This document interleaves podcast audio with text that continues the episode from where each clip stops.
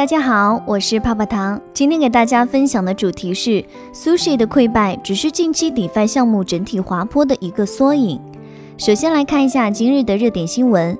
聚焦一整天，Gavin Wood 称波卡将进行实现去中心化后的首次重大升级，支持分发质押奖励给任何账户。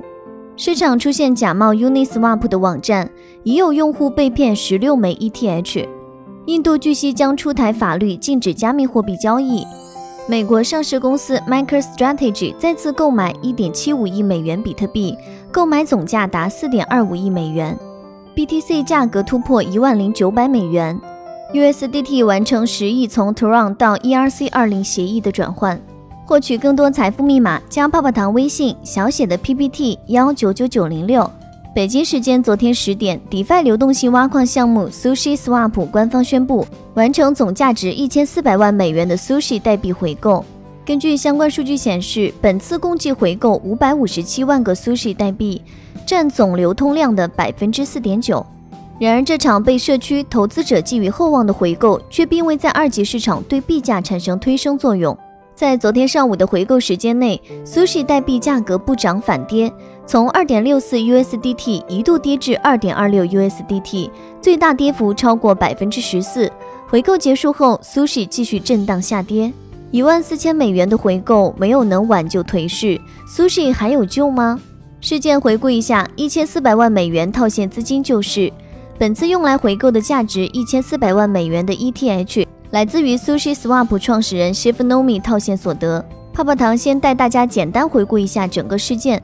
九月五号，Shift Nomi 就被爆出将手中的 Sushi 代币套现为三万八千多个 ETH，当时价值一千三百万美元。虽然 Shift Nomi 表示套现只造成百分之五的滑点，他将继续为 Sushi Swap 发展提供支持，但仍然引起社区的恐慌性抛售。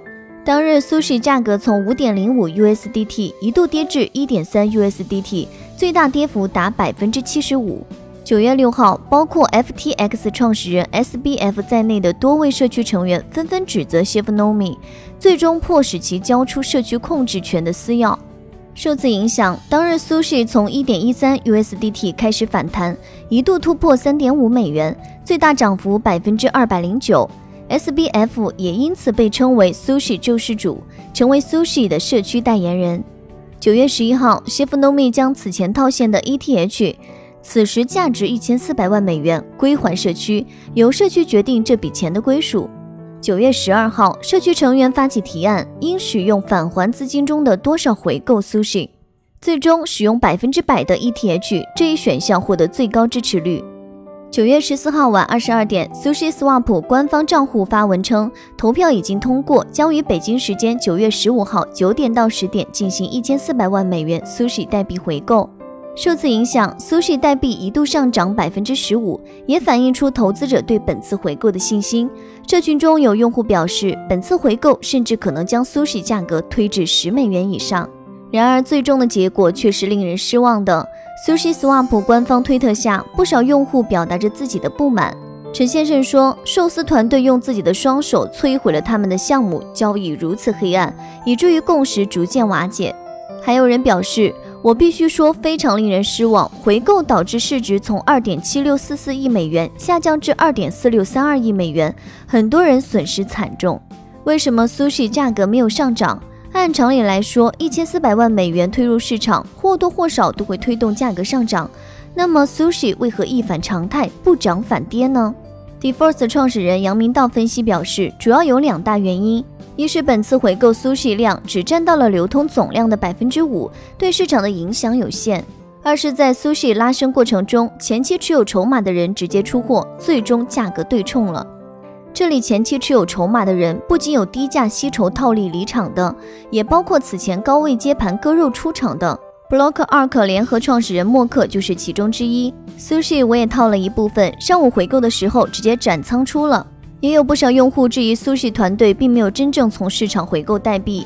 一千四百万美元虽然投入了 Sushi ETH 资金池。但其实回购的只是没有流入市场的 Sushi 设备，不会对二级市场产生重大的影响。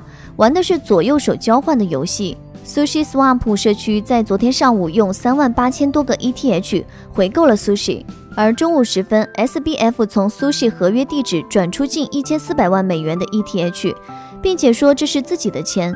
他表示并不能控制 Sushi 的价格，也不能对社区做出任何承诺。这意味着 Sushi Swap 社区本次回购的 Sushi 其实是 SBF 提前放入流动性池子中的。